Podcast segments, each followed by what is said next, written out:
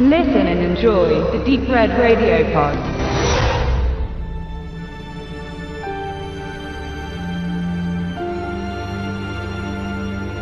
Wenn filmische Handwerker ins Regiefach wechseln, dann bringt das nicht selten die Gefahr mit sich, dass das Talent, einen Film zu fotografieren oder zu schneiden nicht ausreicht, um diesen auch erzählen zu können. Stuart Bate beispielsweise, der als Cutter-Off für Richard Donner arbeitete, Superman, Das Omen, Lethal Weapon, Maverick und zuletzt auch im Bond-Franchise die Schere ansetzte, schaffte es nicht als Regisseur vollends zu überzeugen. Einsame Entscheidung mit Kurt Russell und Steven Seagal war kein schlechtes Action-Szenario und auch Star Trek Nemesis hatte seine Momente, doch wirklich Spannung wurde in diesen Filmen nicht entwickelt. Drei Filme inszenierte er. Hinzu kommt sein gelungenster Auf der Jagd mit Wesley Snipes und Tommy Lee Jones, das Sequel zu Auf der Flucht mit Harrison Ford. Glücklicher war da Cinematographer Jan de Bond, der gleich mit seinem ersten Regiebeitrag Speed überzeugen konnte und seine dramaturgische Geschwindigkeit auch in Twister unter Beweis stellen konnte.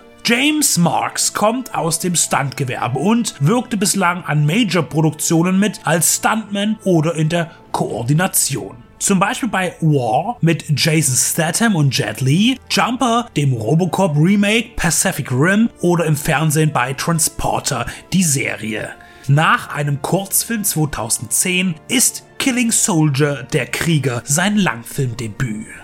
David ist ein Jugendlicher mit besonderen Fähigkeiten, die ihm zuerst gar nicht bewusst sind. Seine brutalen und beängstigenden Albträume sind keine reine Vision, sondern auch Erinnerungen und schnell stellt sich heraus, dass er kein normaler Schüler einer Highschool ist, sondern eine koordinierte Killermaschine mit übermenschlichen Kräften, die ihr Gedächtnis verloren zu haben scheint.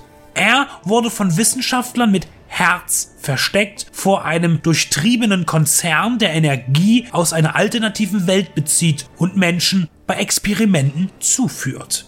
Das Resultat? Mehr Kraft, schnellere Wundheilung, glühende Augen und einen Mordsbums im rechten Haken. Das entführte Exponat David weiß von nichts, wird nun aber von seinen evolutionären Beeinflussern zurückgefordert, mit aller entfesselter Gewalt.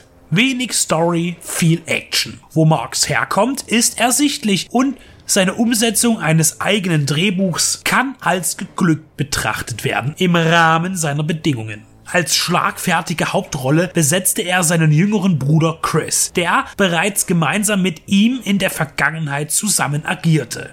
Chris Marks ist in seinem Fach auch erfolgreich. Zunächst wird er in X-Men Dark Phoenix nicht zu sehen sein, zumindest nicht wirklich. Die beiden wissen, was sie machen und das merkt man auch in den drei ausgedehnten Kampfszenen, die sich optimal voneinander entfernt platziert haben. Die Ideen und Choreografien werden ansprechend umgesetzt. Manchmal zappelt der Kameramann ein bisschen zu viel, sicher aber nur um weniger kinetisch abgefilmte Züge zu verschleiern. Die Abläufe und Move-Kombinationen inklusive ihrer Resultate sind aber eindrucksvoll, teilweise verbunden mit Großraumstunts und überwiegend kommt die Wucht auch sehr gut rüber. Die Ausleuchtung ist nicht immer optimal, aber auch einige weniger gelungene CGI-Einsätze sind verzeihlich. Denn die Marx Brothers bitte die Schreibweise beachten, damit es nicht zu Verwechslungen kommt, beweisen an anderen Stellen, dass sie das was sie hier wollen, auch beherrschen. Das zeigt sich auch an James Marks Skript. Es gibt eine parallele Dimension. Das wird preisgegeben, aber es wird dann nie wieder darauf Bezug genommen. Diese Information ist nur für die Basissituation wichtig, wird aber im weiteren Verlauf nicht vertieft. So wie die Hintermänner des Mutationsprogramms. Es tritt zwar immer wieder eine negative Identifikationsfigur auf, aber die bleibt blass und es gibt auch einen Zirkel, der erahnen lässt, dass da eine globale Interessengemeinschaft die Fäden zieht.